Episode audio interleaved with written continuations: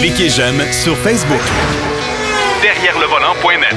De retour à Jacques DM. Troisième bloc de l'émission, on va parler avec Marc Bouchard, bien sûr, comme à l'habitude. Et cette semaine, on a un essai routier, la Nissan Versa. Mais d'entrée de jeu, euh, il est allé s'amuser ben, dans la neige, mais euh, faisait pas très froid. Même il faisait chaud un peu. Salut, Marc. On va dire dans slotch, si on veut. Ben, je comprends. Écoute, il faisait 12 degrés. Oui, il faisait 12 Aïe, aïe. degrés. Et euh, en fait, il était même euh, en- techniquement le lendemain, il devait aussi avoir d'autres journalistes, mais ils les ont déplacés avec nous parce qu'il annonçait 12 degrés le lendemain et de la pluie. Oh boy, OK, OK. C'est moins bon un peu pour un, un Ben événement ouais. hivernal. Ben ouais. Mais c'était quand même super intéressant parce que euh, c'était bien fait et c'était dans le stationnement de la piste Calabogie, Ouais. euh, dans le, tu sais, dans- comme tu dis si bien, à un endroit reculé par le tonnerre. Oh, et Euh, tous les, les- les oiseaux ont des GPS dans ce coin-là. Exactement. C'est Ouais. une heure de l'autre côté d'Ottawa. Par Ouais. contre, ce sont de belles installations. oh oui. oh oui. Et on était là avec les gens de Toyota parce que l'intention primaire, c'était de nous montrer quelle était la différence entre le rouage intégral des véhicules hybrides, donc qui est essentiellement électronique, Ouais. par rapport à un rouage intégral qui est plus mécanique. Ouais. Et, et ça, ça a été intéressant et bien fait parce que ça nous a permis des comparatifs assez particuliers. C'est-à-dire que ce qu'on a- le, le vrai exercice, celui qui était le plus significatif, c'est qu'on avait quatre modèles différents de RAV4. Tu avais la version LE, qui est la version de base, en traction avant seulement. Ouais. On avait un RAV4 Trail qui était là, qui euh, TRD qui était là, qui lui était un rouage intégral traditionnel avec moteur à essence. Ouais, puis avec un arbre de transmission qui amène jusqu'au roue arrière, là, ouais. Exactement. Mhm. Donc, c'est des engrenages plus mécaniques. Ouais. On avait un RAV4 hybride, donc, qui utilise un petit moteur sur l'essieu arrière pour agir comme un rouage intégral. Ouais. Et on avait le RAV4 Prime, qui lui dispose d'une autonomie 100% électrique, qui donc compte vraiment deux moteurs beaucoup plus puissants et qui offre beaucoup plus de couple. OK. Donc, on a ces quatre modèles-là et on avait l'opportunité de les essayer côte à côte dans des courses de drag euh, un peu simulées, là, euh, avec contre des collègues journalistes, évidemment, mais dans les conditions sécuritaires.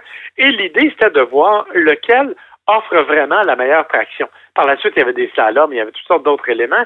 Mais moi, c'est vraiment ces comparatifs-là qui m'ont amusé le plus parce que, bien sûr, ça permet d'avoir une constatation immédiate. Alors, premier constat, évidemment, un rouage intégral par rapport à une traction, peu importe laquelle, écoute, il y, a- il y a vraiment une différence. Ah, ben oui. euh, Ah j'ai fait une Ouais. petite vidéo sur ma page Facebook qui dure 10 secondes à peine, mais ce qu'on voit, c'est le départ. D'un côté, il y a le RAV4 à essence all-wheel drive traditionnel, et de l'autre, il y a la version à traction avant. Et en moins de 5-6 mètres, la traction intégrale a déjà plusieurs longueurs d'avance. Oh, ouais. C'est assez ouais. évident. Mhm. Alors ça, c'est ça n'a pas surpris personne là, de- là-dedans. Ce qui a été étonnant, par contre, c'est qu'on a mis justement le Prime par rapport à l'hybride. Le Prime, on l'a laissé en mode 100% électrique. L'hybride, bien évidemment, il est en mode hybride. Et euh, les deux ont bien réagi au niveau du rouage intégral, mais la puissance et le couple du Prime, écoute, il a pris une avance insurmontable, je te dirais là. Ah, ben oui. Ben oui. Ben oui. C'était même pas proche. Par contre, après ça, on l'a placé en mode hybride parce que tu peux choisir de faire ça. On l'a placé les deux en mode hybride et là, je peux te dire que c'est un photo finish. OK. Les deux étaient totalement égaux euh, et, et arrivaient au bout de la ligne droite vraiment là en même temps. Donc, on- on- on- il y a vraiment une différence extrêmement importante au niveau de ce rouage intégral-là. Ma sensation, cependant, au niveau de la conduite, c'est que le rouage intégral électrique, même s'il est très rapide, parce que la, contrairement à l'autre, justement, qui a un engrenage, donc il y a, il y a une espèce d'enchaînement mécanique qui prend du temps. Dans le cas d'électronique, évidemment, tu n'as pas cette, cette durée-là, c'est instantané ou presque. Euh, il y a comme un sentiment un peu artificiel. On n'a pas l'impression de ressentir la même façon de conduire avec le, le rouage électronique. Ça, c'est vrai. Ça, moi aussi, j'ai remarqué ça parce qu'on a fait l'exercice chez Lexus, nous, la semaine dernière. Oui. Euh, et puis, euh, j'ai trouvé ça. Avec un mode hybride, c'est un peu particulier comme, comme sensation. Là. Effectivement. On a l'impression que, tu sais, c'est- un peu. comment je pourrais dire, j'ose pas dire déshumanisé, mais quasiment. Tu as l'impression que tu contrôles vraiment un ordinateur, tu as moins cette sensation-là qui est un peu plus organique. Par contre, euh, le temps de réaction est incroyablement précis, incroyablement rapide. Et ben, on s'est amusé. En fait, on nous a permis de nous amuser parce que on nous a fait faire d'autres types de courses. C'est-à-dire qu'on avait une Prius avec le système all-wheel drive électronique aussi, et une Sienna qui est bien sûr elle aussi hybride all-wheel drive, que l'on comparait à la Toyota 86 ou à la Toyota Supra. Et boy, OK. Tout un comparatif, ça, c'est vraiment pour s'amuser, là. oui, oui, mais en même temps, tu as la Sienna sur un côté et tu as la Supra qui fait 382 chevaux sur l'autre. Mais la Supra, on le sait, ce n'est pas un rouage intégral. Non. Et en plus, elle est montée sur des pneus larges comme ça, tu sais. Ce qui fait que quand on est dans la neige, comme c'était le cas, ben, c'est littéralement une patineuse artistique. C'est-à-dire qu'elle part pas, à dérape. Alors, la Sienna était quasiment rendue à l'autre bout avant que la, la, Supra ne finisse par démarrer de façon intelligente. Donc, évidemment, il n'y avait même pas de course là. C'était encore une fois simplement pour nous prouver que la puissance n'avait pas vraiment d'importance quand tu n'as pas de traction. Ouais. ouais. Alors, c'est ce qu'on a fait. Puis on s'est amusé après avec la, la Supra et avec la 86 à aller faire de la drift sur un, endroit où on dérapait. Ça, c'était plutôt amusant. Mais comme, mais comme j'avais suggéré aux gens de chez Lexus, puis même chose, c'est à peu près les mêmes personnes pour Toyota aussi. Euh, un véhicule entièrement électrique, ça va prendre une conduite. Il va falloir s'adapter à une conduite hivernale parce que ça a tellement de couple. Euh, c'est pas la même chose. Non, effectivement. Et bon, on le sait, dans quelques jours, Toyota va justement dévoiler son premier VUS 100% électrique.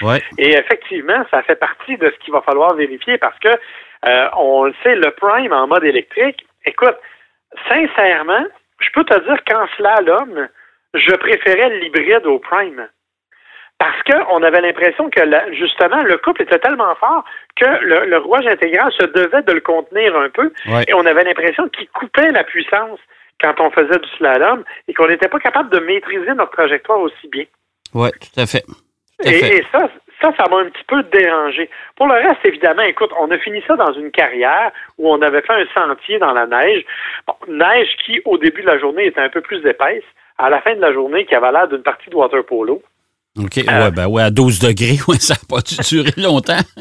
non, effectivement. Mais il y a quand même quelque chose d'un peu amusant à partir avec un gros Forerunner TRD monté là, pour faire la guerre. Là. Ouais et à suivre une Prius dans un sentier enneigé.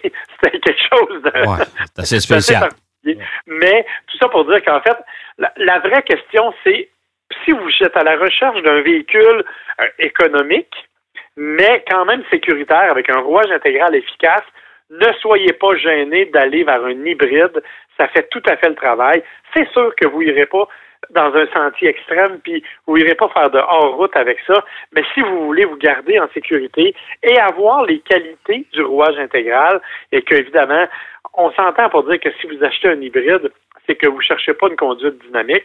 Donc, vous allez avoir toute la sécurité nécessaire et le système hybride fonctionne super bien en mode intégral c'est, je pense, la principale conclusion de la journée. Bon, fait que les amateurs de véhicules hybrides, comme la Prius, là, ben, elle est disponible maintenant avec le rouage intégral, électronique bien sûr, mais ça fait, quand même un bon boulot et les gens vont, euh, vont retrouver le plaisir de conduire une voiture à quatre roues motrices. Oui, puis chez Toyota, écoute, c'est neuf modèles hybrides que l'on propose maintenant. Hein? Ouais. On parlait, bon, Sienna, Prius, euh, RAV4, bien sûr, le Venza. Bon, fait qu'on est rendu à neuf modèles hybrides, ce qui est quand même important. Là, euh, ça commence à être un chiffre d'affaires qui est près de 20 de, de, la totalité de ce que Toyota vend, sinon plus. Alors, euh, je, je pense que c'est une bonne chose que qu'on soit capable d'adminer, tu veux, le rouage intégral de façon efficace là-dedans. Ben oui, je comprends, je comprends. Euh, bon, maintenant, on va passer à l'essai de, ton essai de la semaine. Euh, une voiture que Nissan ne devait pas ramener. On avait annulé, on avait abandonné la Versa au catalogue de chez Nissan. On a abandonné la Micra depuis décembre 2019. Et là, on a décidé, et c'était pas prévu de venir, mais on a, on a changé d'idée puis on a décidé de ramener la nouvelle euh, Nissan Versa, mais euh, qui est disponible maintenant en version euh, berline seulement. C'est cette voiture-là que tu as conduit cette semaine. Oui, et avec laquelle je me suis justement rendu dans la région de Calabogie, aller-retour. j'ai fait un petit peu plus de 700 km à son volant. Et honnêtement, c'est tellement une bonne décision de Nissan de ramener cette voiture-là. Euh, D'abord, ça devient la voiture d'entrée de gamme. Ouais. C'est une voiture qui est quand même pas très dispendieuse, hein, il faut le dire. Là, Euh, la version la plus la plus élémentaire de la voiture, elle est à 16 500 dollars, ben, un petit peu plus parce qu'il faut calculer transport et préparation là, Ouais. mais elle est aussi disponible avec un- un- une boîte manuelle. Ouais. Ce qui, pour les puristes, est quand même intéressant. Ouais. Sous le capot, moi, j'avais la version SR, donc euh, pas de boîte manuelle, une boîte automatique CVT, un tra- une traction, il n'y a pas d'intégrale là-dedans. Moteur 4 cylindres, 1.6 litres, 122 chevaux, 114 livres-pieds de couple. C'est un moteur qui, honnêtement, s'est avéré tout à fait à la hauteur de mes attentes. Évidemment, on s'entend, c'est une voiture compacte, c'est pas une auto qui est, con- qui est là pour la conduite dynamique, mais honnêtement, j'ai été surpris. Parce que tu connais le chemin pour se rendre à Calabougie. Oui, oui, Il y, a, une- il y a une partie de la route qui est quand même assez sinueuse et assez euh, accidentée. Et écoute, la petite Versa a vraiment bien fait le travail. Euh, honnêtement, je m'amusais même à conduire dans ce- cette zone-là. Et euh, comme je t'ai dit, j'ai fait euh, un aller-retour, euh, une partie urbaine parce que je suis allé dans Ottawa et tout. Et au terme de mon voyage, j'étais à 6,4 litres au centre de consommation. Oh, ça, c'est ça, c'est le fun, ça. Ouais. Écoute, après, après plus de 700 kilomètres, là, c'est vraiment quand même intéressant. Et, et- c'est vrai qu'elle est jolie parce que ce qu'on a fait, c'est chez Nissan, on a pris l'Altima, qui est une voiture, euh, à mon avis, une des belles voitures sur le marché, là, dans des- on va l'appeler l'intermédiaire. Oui. On a présenté euh, la nouvelle Sentra, qui est une version refoulée au lavage de l'Altima, dans le fond, parce qu'on a repris essentiellement les lignes aussi de l'Altima. Puis on a fait la même chose avec la Versa. Donc, on a les trois formats, là. Exactement. Et on a conservé les caractéristiques propres et esthétiques de Nissan. La, la fameuse grille en avant, là, le, le, le V-Motion, qui, qui est l'espèce de, de la façon dont le grille est fait, les lignes sur le capot qui donnent beaucoup, beaucoup de caractère à la voiture, euh, une silhouette qui est vraiment agréable, qui est très jolie. Je peux te dire que les gens de Toyota, ils ont fait le tour de l'auto un petit peu quand je suis arrivé. Ah oui? OK. ouais, ben, il avait l'air un peu curieux de l'avoir. Et une des bonnes nouvelles, bon, évidemment, comme je te dis, j'avais la version SR. SR qui est quand même à 22 000 Ouais. ou à peu près, là, Mhm. mais euh, qui est quand même bien fini, qui a un intérieur intéressant.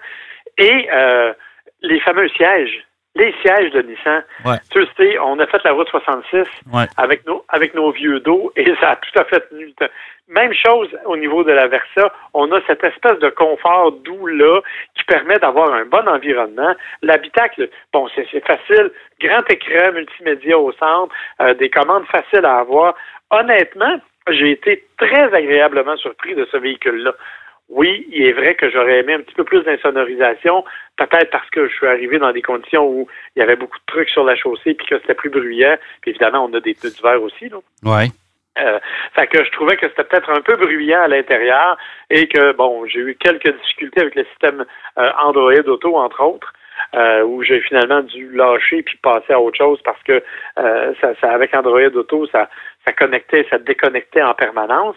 Euh, mais dans l'ensemble, c'est vraiment un véhicule avec lequel j'ai eu une très belle expérience de conduite et un voyage qui ne m'a pas du tout fatigué malgré les 300 quelques kilomètres allés euh, après une journée de conduite sur la piste. Donc, honnêtement, c'est un petit véhicule vraiment le fun, très économique, très joli aussi et une belle entrée de gamme pour Nissan. Quand vous êtes à la recherche d'une petite berline sous-compacte qui va vraiment être en mesure de répondre aux besoins, Écoute, elle est bien assemblée aussi parce que souvent, avant, Nissan avait tendance à utiliser des matériaux d'une certaine qualité, disons, Ouais. pour être poli. Ouais. Euh, mais dans ce cas-ci, ils ont vraiment amélioré le- le- euh, la chose et honnêtement, je suis vraiment, vraiment content de, de l'avoir essayé. Et j'ai hâte de pouvoir comparer parce que la semaine prochaine, je vais conduire la Santra. Je sais que toi, c'est un véhicule que tu connais bien, Ouais. mais moi, j'ai Ouais. pas eu l'occasion de mettre la main encore dessus. Donc, je vais être en mesure de comparer les deux et ça aussi, j'ai hâte. Tu vas aimer. Tu vas aimer, honnêtement, tu vas, tu vas adorer ça parce que c'est. euh, je pense que Nissan a trouvé un sacré bon filon. Là. Je pense qu'ils sont, euh, sont, sont bien alignés là, pour. euh, surtout qu'ils persistent et signent hein, dans la catégorie des sous-compacts. Il n'y a, plus de constructeurs qui en fait. Là. Non, mais c'est ça, ils sont presque tout seuls, en fait. Ouais, C'est ouais. particulier parce Ouais. qu'ils sont dans un créneau qui. a- Et ils ont. ils pourraient, sans, vouloir être plate, comme ils sont seuls, ils pourraient se négliger produire à peu près n'importe quoi, mais ils produisent un produit de qualité. Honnêtement, je suis vraiment agréablement surpris de ce véhicule-là. Euh, je, comme je te dis, c'est outre quelques défauts là, mineurs euh, au niveau, d'entre autres, de, de, de, l'insonorisation, le reste, c'est une, excellente voiture. Et sur le plan mécanique, il faut, toujours euh, ne pas oublier que Nissan fabrique des voitures qui sont durables. Je peux t'en parler, les petites Micra que tout le monde disait, ben, ça va être une petite sous-compact euh, vraiment bon marché. Euh, avec la série la Coupe Nissan Micra, en six ans, on a explosé deux moteurs, c'est à cause du pilote et non pas à cause de la voiture. Alors, juste vous, vous démontrer comment ces voitures-là sont,